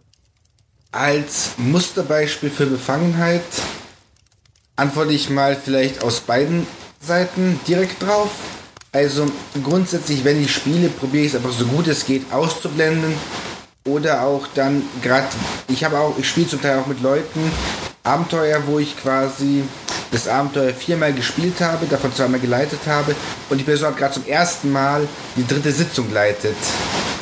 Dann bin ich dann so, ja, hm, ich, ich könnte, pass mal auf, ich merke gerade, dass ich auf eine Metaebene gehe, mein Charakter könnte es wissen, weil, keine Ahnung, Arcana, weil History und ähnliches. Ich würde, entweder du sagst nein, dann ist gut, oder wir können würfeln, dann ist auch gut. Andererseits, wenn ich leite, wenn es jetzt irgendwas ist, was nicht kritisch wird, dann sage ich sowas quasi nach der Sitzung im Feedback. Pass mal auf, heute wurden wir schon ziemlich meta mal wieder. Wenn es etwas ist, was einfach, keine Ahnung, es sind die klassischen Level 1 SCs aus dem Dorf, die noch nie einen Werwolf gesehen haben und alle kaufen sofort, weil sie Gerüchte sind, dass da Werwölfe gibt, kaufen alle sofort silberne Waffen. Wo ich sage, passt mal auf, warum wissen eure Charaktere das? Oder wisst nur ihr es als spielende Person? Dann unterbreche ich dann das Spiel und warte eben auf eine Erklärung. Wenn mir dann jemand sagt, keine Ahnung, Mein Urgroßvater hat damals bei uns in der Grafschaft Werwölfe gejagt. Da bin ich wieder sehr im Fade, würde ich sagen, gibst mir einen Fade-Punkt, kriegst das Wissen. Oder, oder im Prinzip, es ist ein kreativer Ansatz. Die Person hat sich Gedanken gemacht, wie man das Problem lösen kann. Und damit kriegt sie auch wieder quasi die Vorteile daraus. Wenn jemand sagt, ja, weil es im Monster steht, sage ich, nein, der Charakter weiß es Das ist nicht. noch die schlechteste Antwort. Aber wenn irgendeine Kreativität dahinter steckt, Ist auch immer die schlechte Antwort, weil es so im Buch steht. Das ist Totargument. ich, ich, wenn ich leite, schätze ich sehr, wenn Leute kreativ werden. Und auch wenn die Erklärung bescheuert ist und man sagt, keine Ahnung, ich habe das in der Bibliothek meines Urgroßvaters im kleinen Kind gelesen und da würfelt man, was weiß ich, noch Nature und History gut, dann sage ich, ja, du, du, du hast wirklich, du war, diese eine Zeile hat sich in den Kopf eingebrannt, wo steht, dass nur die, mit, die Jäger mit silbernen Waffen überlebt haben und jetzt rufst du es ab, geschenkt. Wenn es für die Geschichte zuträglich ist, bin ich da enorm tolerant und gebe den Leuten wirklich einfach alles, die Situation kreativ zu retten. Da wird es halt heroisch und D&D ist halt ein heroisches Game. Wenn ich kritisch spielen würde, würde ich Midgard oder ähnliches spielen wollen. Ich glaube, da gibt's keine vollkommen richtig oder falsche Antwort, ähm, weil das so stark situations- und personenabhängig ist. Allein schon die Frage, wie wir ja vorher schon anklingen haben, lassen haben, ab wann ist es wichtig fürs Abenteuer? Wie weit ist das Wissen überhaupt verbreitet? Also gerade bei dem Beispiel von, äh, ähm, von den Werwolfen, das, das hängt auch stark vom Spielstil ab. Es gibt Leute, bei denen ist es total wichtig, dass auch die Charaktere wissen, dass man gegen Werwölfe oder ähnliches Silberwaffen holt. Ähm, ich weiß nicht, ob es das in D&D so ist, aber ähm, und bei mir zum Beispiel ist es erstmal scheißegal, weil ich nicht dieses, diesen herausforderungslastigen Spielstil habe. Ähm, deswegen versuche ich, um mal auf die, deine Frage zurückzukommen, Sandro, ähm, ich persönlich, oder was, Felix? Ich, nein, nein, ich habe die. Frage gestellt. Ähm, also ich, ich versuche es äh, wohlwollend äh, zu handhaben und den äh, Spielern möglichst viel Freiheit zu lassen, woher ihre Charaktere äh, bestimmte Sachen wissen könnten. Ähm, es gibt ein paar bestimmte Fälle, die mich immer stören. Ähm, ein berühmtes Beispiel, ähm, wo, wo ich sehr leicht äh, oder wo, wo ich selbst drauf reingefallen bin als, als Spieler und seitdem eigentlich inzwischen auch bei vielen drauf achte, ist äh, ähm, zum Beispiel, ist, wenn es um den Ruf von bestimmten Ja. Fraktionen geht, besonders den Senterim, Ja. ich weiß, das habe ich bei dir im Stream auch schon angemerkt. Ähm, weil, also das, weil da, da wird es dann halt wirklich wichtig, finde ich, ähm, wenn der Ruf in der Spielwelt sich von dem unterscheidet, was man als Spieler, Spielerin weiß. Ähm, mit Thai ist das ja ähnlich, ähm, mit der Stadt Thai. Ähm, da, da weiß man, also da, da hätte man als, als uns eins vermutlich auch eine andere Sicht drauf, als, als jemand aus der Spielwelt das hätte. Und ähm, aber das, da hängt halt dann viel mit Meinungen, mit Gerüchten, mit äh, ja gewissermaßen auch äh, einem Wissen zusammen, weshalb ich dann da meistens meinen, meinen Spielerinnen sehr viel, sehr viel Raum lasse.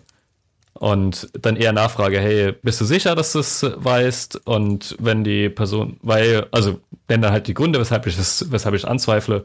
Und wenn die Spielerin dann der Meinung ist, nö, das weiß mein Charakter trotzdem, dann ist es für mich auch meistens okay. Dann versuche ich, wie ich damit umgehe. Also vi- vielleicht zur Erklärung, die, die, ich stelle auch vor allem die Frage, weil das halt sowas aufgekommen ist, jetzt äh, wie, wie der Justus äh, sch- schon sagte, äh, nehme ich mit den Sentarims halt. Ne? Meine Gruppe hatte da ähm, ein Angebot, halt die Sentarims beizutreten und erstmal sind sie alle auf Barrikaden, ja, Sentarims sind bö äh, böse und so weiter, halt weil die den Ruf halt in sehr viele Abenteuer auch haben, ne, immer sehr der Antagonist zu sein und so weiter.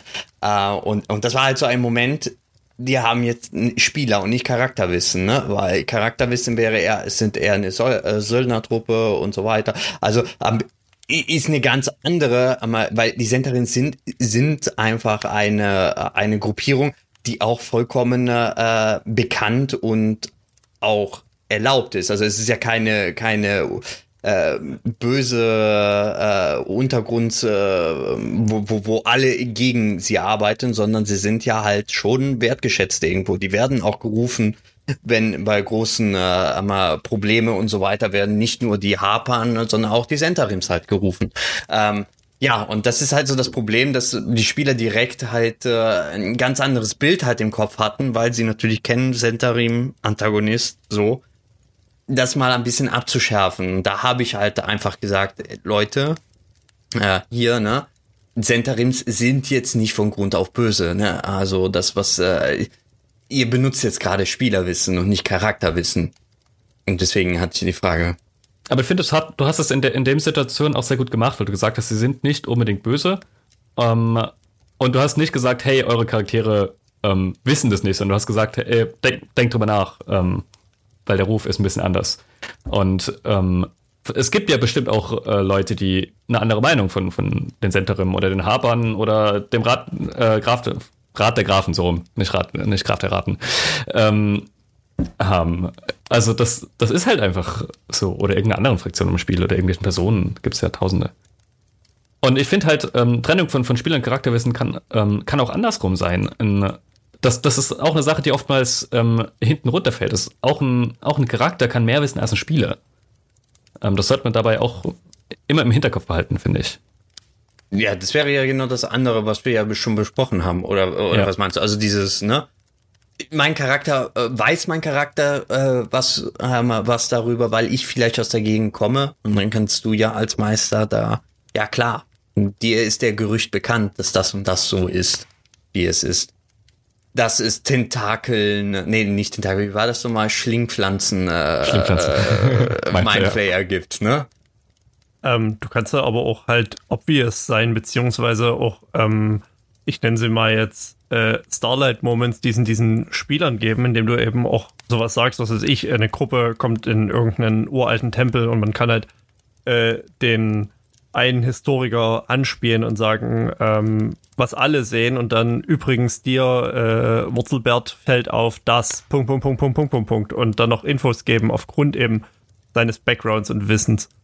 Ähm, und wir hatten schon, zumindest bei, bei dem Curse of Strahd, hatten wir schon Bereiche, wo wir quasi als Spieler gehört haben, was der Charakter alles weiß, aber er hat es halt einfach nie geteilt und gesagt, ja, ich teile mit einen Faktor davon, aber den Rest behalte ich erstmal für mich. Also da gibt es dann schon Punkte. Und da sind wir wieder ganz klar am Spielstil. Ähm, ich kenne Gruppen, in denen es so, okay, ich erzähle das eine Person, also wissen es alle. Oder dann kommt dann mal der Satz, ähm, ja, ich erzähle das halt den anderen, was du gerade, was er gerade gesagt hat. Die typische Frage. Und das ist halt. Erzählst du es uns?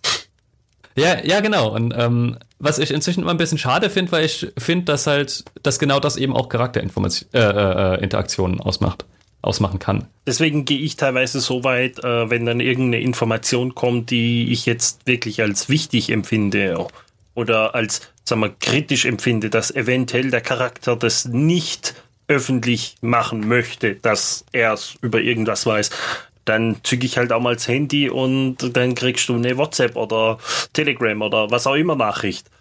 Und so nach dem Motto, ich. Aber selbst dann, selbst dann sehen die anderen Mitspieler, dass du gerade jemand anderem etwas schreibst. Da muss ich sagen, da waren wir letztes Mal beim, beim Vorteil von Online-Spiel, da kannst du es subtiler ja, machen. Klar. Aber ansonsten, du, du wirst immer diesen Impuls haben, ja, hey, da ist eine Information. Aber da. es ist deutlich weniger und die Spiel, die anderen Spieler haben nicht dieses Problem, sie haben gerade was gehört, was sie theoretisch nicht hören sollten, weil zum Beispiel der eine, eine Spielercharakter ist halt äh, im Endeffekt eigentlich der Big Bad Evil, der halt dauerhaft in der Charakter äh, in der Gruppe mitspielt oder so irgendwas. Gibt's ja auch, dass solche Kampagnen. Ich sag's mal so, wenn du die, meine unpopuläre Meinung ist dazu, wenn du quasi so solche Sachen machen mö möchtest, dass der eine SC Big Bad Evil ist, dann brauchst du eine Gruppe, die es unterstützt und ansonsten du wirst es nicht, auch online nicht subtil schaffen, weil selbst du online leidest mit Video oder auch wenn du an die WhatsApp schickst, du stockst, du bist eben nicht mehr ganz aufmerksam. Und mit bisschen Erfahrung merkt man sowas. Gerade wenn man zum Beispiel ein Teil eines SL-Podcasts ist. ich muss halt sagen, ich mache jetzt irgendwie gefühlt relativ viele Jahre Gremienarbeit und du merkst ganz genau, wenn die Leute, das ist gleich in Sitzungen, dass die Leute irgendwie per SMS und so weiter absprechen. Du merkst das. Mir ging es ja auch nicht darum, dass es die anderen nicht merken. Mir ging es darum, dass die anderen nicht die Information haben und theoretisch diesen Konflikt jetzt haben. Oder diesen Konflikt stärker haben. Also vor, vor allem, ah. Ich wollte nur sagen, so, sowas wie Max, das mache ich vor allem, wenn es um Background-Geschichte. Also es gibt vielleicht irgendein Background und äh, ähm, jetzt passiert etwas, was vielleicht eben für den Background der Person wichtig ist, aber der hat es vielleicht den Spieler noch nicht von davon erzählt, was er früher erlebt hat oder sowas, dann, dann mache ich hinter verschlossenen Türen. Also entweder gebe ich ihm einen Zettel, nehme ihn zur Seite oder halt online schreibe ich ihn einfach bei Discord oder ähnliches halt nebenbei. Ähm, hier, ne, das ist eine, eine Information für dich. Oder ich gebe einfach nur einen Satz, wie letztens äh, war halt, äh, habe ich dann nur gesagt, ähm, da steht der Name, den du kennst. Und da wusste der andere direkt, um was es geht. Und dann konnte er selber entscheiden, ob er das den anderen mitteilen möchte oder nicht. Äh, also da versuche ich halt, vor allem wenn es um die Backgrounds geht und etwas, was, was vielleicht noch cooler ist, wenn es innerhalb der Geschichte irgendwann rauskommt, dass ich das auch bis dahin halt zurückhalte, sowas. Und nur der Person gebe. Das ist dann halt viel Teamwork immer, Ja, finde ich. ja. Ähm, Ja, durchaus. Und äh, das, deswegen, also ich fahre tendenziell eher die Schiene, dass ich mit offenen Karten spiele, dass alle alles mitkriegen. Ähm, in den meisten Fällen, manch, nicht alles, aber in den meisten Fällen und versuche dann aber die Spieler auch zu ermutigen, eben diese, diese Art von Interaktionen auch mit einzubauen, von selbst zu machen und auch von selbst ein bisschen nachzufragen oder sowas.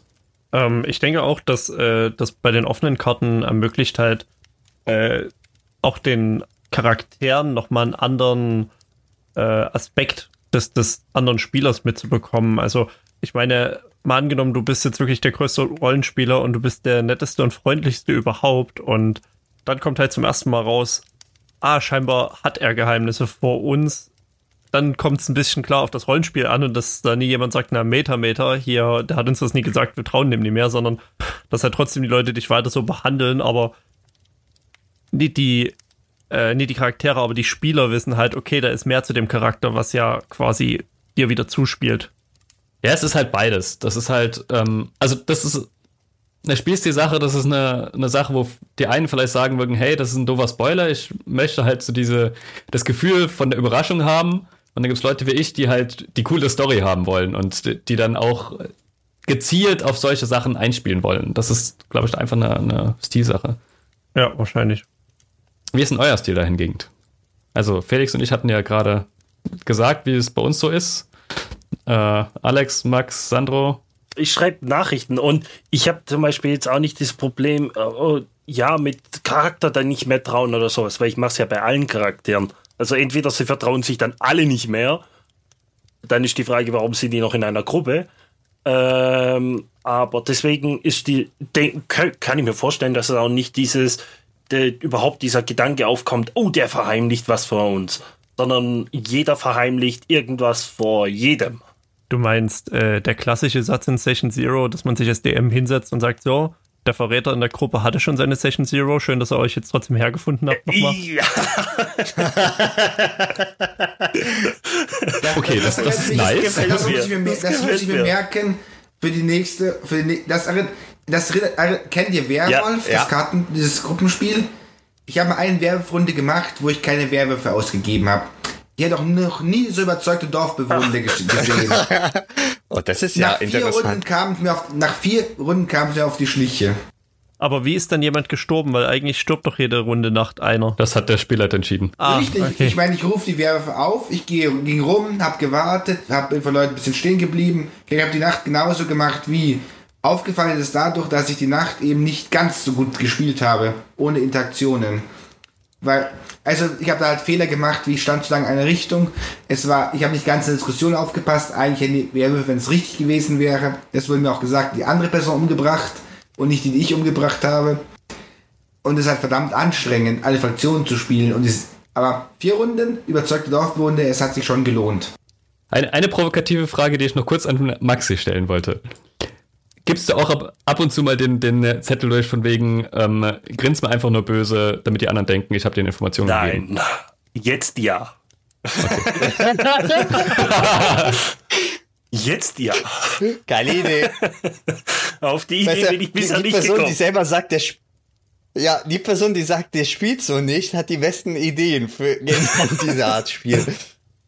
Ah, ist das äh, durchtrieben, das finde ich gut. Nein, äh, auch zu mir, ich, ich bin ein Freund der Überraschung. Also ich mache das ja auch so, dass normalerweise alle meine Charaktere halt äh, schon mit ihrem Background und so ähm, da sind und viele haben halt auch ein paar interessanten Erlebnisse in ihrer Vergangenheit gehabt äh, und äh, da wissen aber auch die Spieler, jeder, jeder hier am Tisch hatte eine Geschichte, ähm, die jetzt wahrscheinlich von vornherein nicht ganz klar ist äh, und äh, diese aber für innerhalb der Geschichte sich irgendwann entwickeln könnte. Ähm, da bin ich ja zumindest äh, soweit äh, transparent, dass ich sage, ne, äh, also ich baue eure Background Stories auch ein bisschen ein in die Hauptgeschichte und ähnliches, also dass sie wissen, dass was, äh, dass da noch was kommt und da mag ich es einfach wirklich diese Überraschung und deswegen spiele ich auch mit diesen äh, ja Informationen, die nur diese Person haben soll. Nicht immer, aber aber schon, wenn wenn es angebracht ist, äh, also für mich, also heißt es wieder, wann ist es dann angebracht? Also wenn ich das Gefühl habe, das ist jetzt eine Information, die nur er bekommen sollte, um die Spannung halt äh, für eine andere bestimmte Stelle zu erzeugen, dann dann mache ich das auch. Nochmal vielleicht eine ganz ganz kurze Stellungnahme von jedem. Ähm, auf einer Skala von 1 bis 10, wenn 1 ganz unwichtig und 10 ähm, das Manifest ist, wie wichtig ist es euch, dass Spieler und ihr dasselbe Verständnis von Lore haben? Felix, fang mal an, du bist ganz oben. ähm, oh Gott, ganz kurz, das, da bin ich immer besonders gut drin. Ähm, Ein Satz jeder nur. Achso, um Himmels Willen. Äh, ich gebe dem Ganzen eine 5, weil dann es so viel wie nötig, äh, so wenig wie möglich, so dass sie nie abgelenkt werden und wenn sie mehr wissen wollen, werden sie schon fragen. Eure Spieler sind schlauer, als ihr denkt. Ich würde es für mich vielleicht mit einer 2 beantworten, weil ich glaube, jeder so viel wie er will und jeder hat die Hoheit über den eigenen Charakter, würde ich behaupten. Jetzt wer Alex? Na gut, ich, ich würde sagen, das ist eine Session Null Sache. Dort wird es gemeinsam festgelegt. Genau diese Frage. Max? Sieben. Ich finde die Lore tatsächlich durchaus sehr wichtig. Wahrscheinlich auch, weil es mich selber einfach so ähm, fasziniert und wegen zwinge ich meinen Spielern sozusagen teilweise auch immer wieder die Lore auf oder mehr Lore, als sie eigentlich brauchen würden. Und zu guter Letzt Sandro? Bei mir ist es, ich würde sagen, eine 6. Also ein bisschen mehr als Felix, ein bisschen weniger als Max. Das, äh, ich glaube, da bin ich, da bin ich, da finde ich mich wieder. Okay, ähm, äh, vielen Dank euch für die rege Diskussion heute. Ähm, hat mir wieder sehr viel Spaß gemacht und ich glaube, wir haben das Thema ganz gut abgeackert. Ähm, natürlich gibt es immer noch tausend Sachen, die besprochen werden könnten, aber ähm, es sollte ja auch noch eine zuhörbare Länge behalten. Was gerne in den Kommentaren dann auch äh, gemacht werden darf. Oh ja, ähm, vor allem, weil wir das, wir haben das Thema Spoiler noch gar nicht angesprochen, ne? Das, aber das ist eine andere Sache. ähm, gut. Vielen Dank erstmal fürs, fürs Zuhören von allen. Ähm, den Podcast findet ihr auf tratschendragons.de, auf iTunes und auf Spotify. Und wo wir als Einzelne zu finden sind, machen wir diesmal die Runde andersrum. Äh, Sandro, fang du diesmal an. Twitter, at Melredor, äh, wie man es kennt, und äh, mit dem gleichen Namen Melredor ebenfalls auch auf Twitch äh, vorhanden und äh, äh, ja, auf jeden Fall meine D&D Streaming-Gruppe alle zwei Wochen. Montags, ne? Montags. Mon äh, genau, montags 18 Uhr alle zwei Wochen. Maxi? Mich findet ihr am besten auf unserem, äh, nicht auf unserem, sondern auf dem deutschen D&D Discord. Da bin ich immer unter Maximum Roll. Unter dem gleichen Namen streame ich auch dienstags und sonntags jeweils D&D äh, jede Woche. Äh, Dienstags ist zur Zeit, wobei das ist ja jetzt in zwei Monaten, von dem her weiß ich nicht mehr, ob das da noch gilt, aber es ist abwechselnd von Hauptkampagne zu One-Shots. JWRC Alex? Hast du eigentlich schon gesagt, unter JWRC Alex findet man mich auf Twitter, auf, die, auf dem deutschen D-Discord und überall auch im Internet. Ich streame nicht, aber vielleicht schaue ich mal bei den anderen vorbei, jetzt wo ich gehört habe, irgendwelche Details, Fragen zu Pöbeln oder zur Regelauslegung. Muss ich mal schauen. Im Podcast hast du gesagt, es ist egal, ob du veröffentlicht hast oder nicht, du hast da das gesagt, warum spielst du nicht so? Ähm, ich bin Justus, mich findet man auf Twitter unter Justior oder wegen unter meinem alten Namen at JustMoan. Ähm, ich bin auch auf dem Discord der deutschen DD-Community unterwegs. Ähm, ich schaue ab und zu mal bei Sandro mit rein. Ich würde gerne auch ab und zu mal bei Maxi mit reinschauen, aber das streamt immer zu Zeiten, wo ich nicht kann. Aber selbst streamen tue ich nicht. Aber ich bin schon viel auf Twitch unterwegs, glaube ich. Ähm, genau, Facebook habe ich nicht. Äh, ja, das sind so die Plattformen, wo ich bin. Felix, du noch? Äh, ich schließe mich Maxi an. Man findet mich auf dem äh, deutschen D&D E5 unter Felix oder bei Twitter als Bitkoch.